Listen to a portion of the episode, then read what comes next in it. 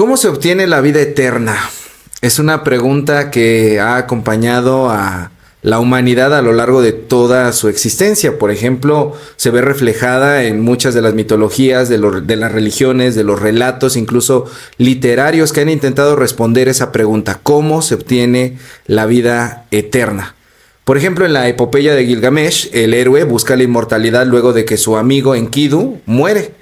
Ese es uno de los relatos que desde muy mucho tiempo atrás intenta responder esta pregunta. O por ejemplo, en la mitología nórdica se habla de que la diosa Idun guardaba las manzanas eh, de la eterna juventud que concedían la inmortalidad, la eterna juventud a quienes podían poseerla. En un ejemplo mucho más reciente, eh, Harry Potter, por ejemplo, en, este, en esta serie de libros se habla de que eh, la piedra filosofal puede otorgar inmortalidad cuando se usa para crear la poción de la vida eterna. En la cultura popular del anime japonés, por ejemplo, en Dragon Ball, los héroes que buscan las siete esferas del dragón lo hacen con el propósito de pedir el deseo de la vida eterna. Es decir, que esta pregunta de cómo obtener la vida eterna desde la antigüedad y hasta la actualidad ha acompañado a la humanidad, no importa qué tan secularizada esté la sociedad. Y en épocas de Jesús eso no era diferente. En el relato del Evangelio del día de hoy vemos que un experto en la ley judía se acerca a Jesús con la misma pregunta y le dice, ¿qué debo hacer para obtener la vida eterna? Y Jesús, que era un experto en contestar preguntas con otras preguntas para poder profundizar la reflexión, le dice, ¿qué está escrito en la ley? ¿Cómo lo interpretas tú? Y de inmediato el hombre le escupe Deuteronomio 6.5 y Levítico 19.18. Amarás al Señor tu Dios con todo tu corazón, con todo tu ser, con todas tus fuerzas y con toda tu mente. Y ama a tu prójimo como a ti mismo. Y quizá en la mente de esta persona ya había dicho, gané, jaque mate, vencí al maestro. Y Jesús simple y sencillamente dice, excelente, muy bien, haz eso y vivirás. Y aquel hombre queda perplejo y no muy contento y queriendo imitar el método Jesús, le devuelve una pregunta y le dice, bueno, ¿y quién es mi prójimo? Y entonces Jesús hace uso de su siguiente recurso, contar una parábola. Cabe señalar que Jesús utilizaba este recurso cuando las mentes eran algo cerradas y los corazones eran medio duros, procedía a contar parábolas. Y entonces le cuenta la parábola del buen samaritano, que todo mundo conocemos. Un hombre golpeado, un hombre necesitado, es ignorado por sus compatriotas y resulta ser que su enemigo cultural acérrimo es quien se ocupa de él y hace hasta lo imposible por atenderlo. Y Jesús le termina preguntando otra vez a este experto de la ley, ¿quién demostró ser un prójimo? Y, el samarita, eh, y responde este hombre, pues el samaritano. Responde el, el experto en la ley, ¿no? Y entonces Jesús termina con una frase muy sencilla pero muy profunda. Ve y haz tú lo mismo. Así es como termina Jesús. Y en este relato hay dos pensamientos que están entrelazados. Número uno, obtener la vida eterna consiste en amar a Dios y al prójimo. Y número dos, amar al prójimo consiste en comportarse como el samaritano lo hizo. Y por lo tanto, a estas alturas del partido y del relato es necesario saber qué cosa es comportarse como un prójimo. ¿Qué es un prójimo?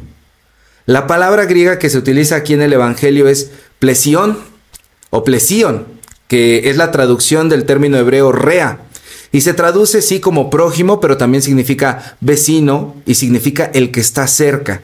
Pero curiosamente, esta cercanía no es una cercanía geográfica. Tampoco implica una afinidad ideológica ni una afinidad religiosa, o no quiere decir que tengas algo en común con otra persona. De hecho, este término en el ámbito de la filosofía de aquella época y en el uso cotidiano era un término que se utilizaba para describir cómo se entendía la interconexión que tenemos con otras personas. La interconexión que tienen con otras personas nuestras acciones y nuestras decisiones morales. Es decir, que prójimo es cualquier persona que está dentro de nuestra área de influencia social y emocional.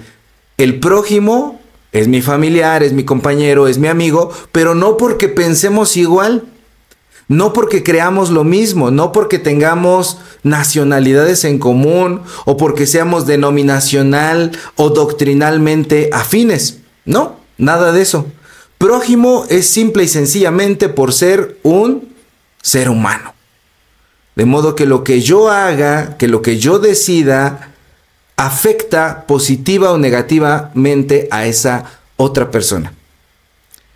Y esto se complica aún más cuando pensamos en una sociedad como la nuestra en la cual hemos descubierto que la dinámica de interconexión que tenemos como seres humanos se ha multiplicado. Los medios masivos de comunicación y la forma de los estados actuales y de la economía actual hace que estemos hiperconectados. Es decir, que si pudiéramos acuñar un término, podríamos decir que somos hiperprójimos los unos de los otros. Y las palabras finales de Jesús en este relato, ve y haz tú lo mismo, son muy importantes para nosotros el día de hoy. Porque Jesús lo que está diciendo es, ve y sé tú mismo un prójimo para los demás. Es decir, cobra conciencia de que lo que haces, lo que tú decides, no te afecta solamente a ti. Tienes un área de influencia en la cual tus acciones son como fichas de dominó que desencadenan bendición o maldición para los demás. De modo que ninguno de nosotros puede decir, es mi vida y qué. Lo que yo haga no afecto a nadie, es mi cuerpo y qué. Porque siempre vamos a tener un rango de alcance.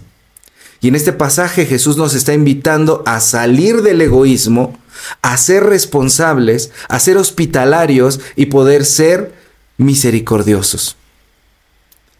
Y de esa forma, la enseñanza de Jesús, que siempre es novedosa, se entrelaza con la enseñanza milenaria que de tiempo atrás ya decía el Antiguo Testamento. Por ejemplo, la enseñanza de Jesús se entrelaza con la enseñanza del proverbista, que en Proverbios 3.8 nos dice, no le digas a tu prójimo, vete y vuelve y mañana, luego te doy. Luego te das la vuelta y no le das nada cuando tienes algo que darle.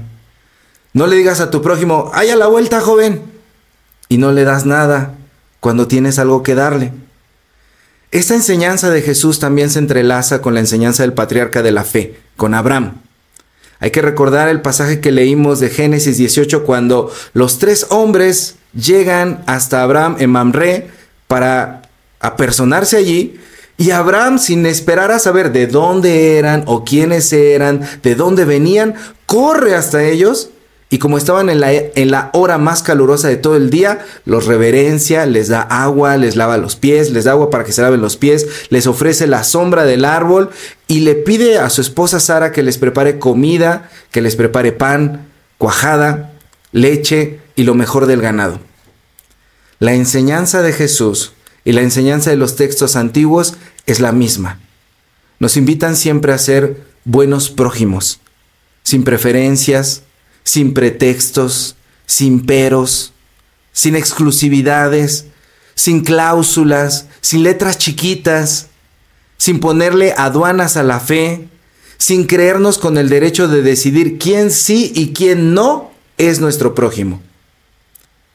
Entonces lo que el día de hoy necesitamos es, como el samaritano, auxiliar a quienes padecen cualquier tipo de violencia desde la violencia cotidiana, la violencia intrafamiliar, los horrores de la guerra, la inseguridad causada por el crimen organizado o por las guerrillas en cualquier parte del planeta.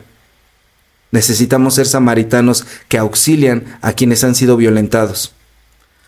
Y como el proverbista, necesitamos compartir lo poco o lo mucho que tengamos en el momento exacto donde se nos da la oportunidad de hacerlo y no esperarnos hasta el día de mañana porque mañana quizá pueda ser tarde, pero cuando tenemos la oportunidad debemos hacerlo.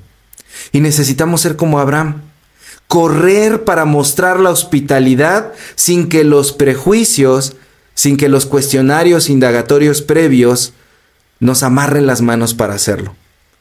Porque cuando hacemos demasiadas preguntas para poder socorrer al prójimo, simple y sencillamente llenamos más nuestro costalito de prejuicios y nos impedimos de hacer la obra de Dios.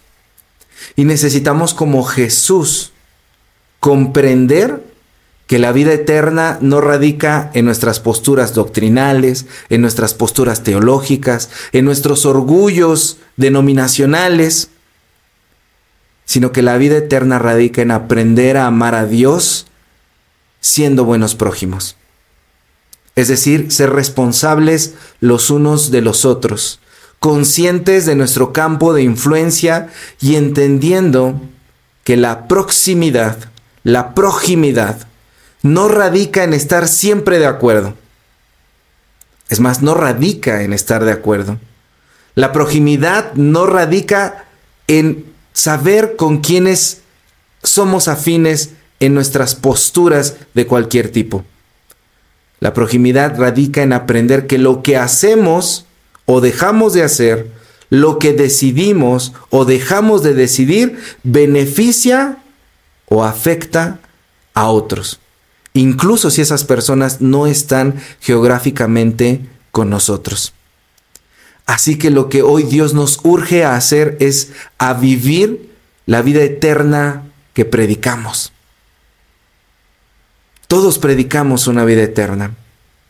Dios nos dice, hay que vivirla. Y vivir esa vida eterna consiste en reflejar el amor que hemos recibido y aprendido de parte de Dios. O como dijera en alguna otra parte de la escritura, dar de gracia lo que de gracia hemos recibido.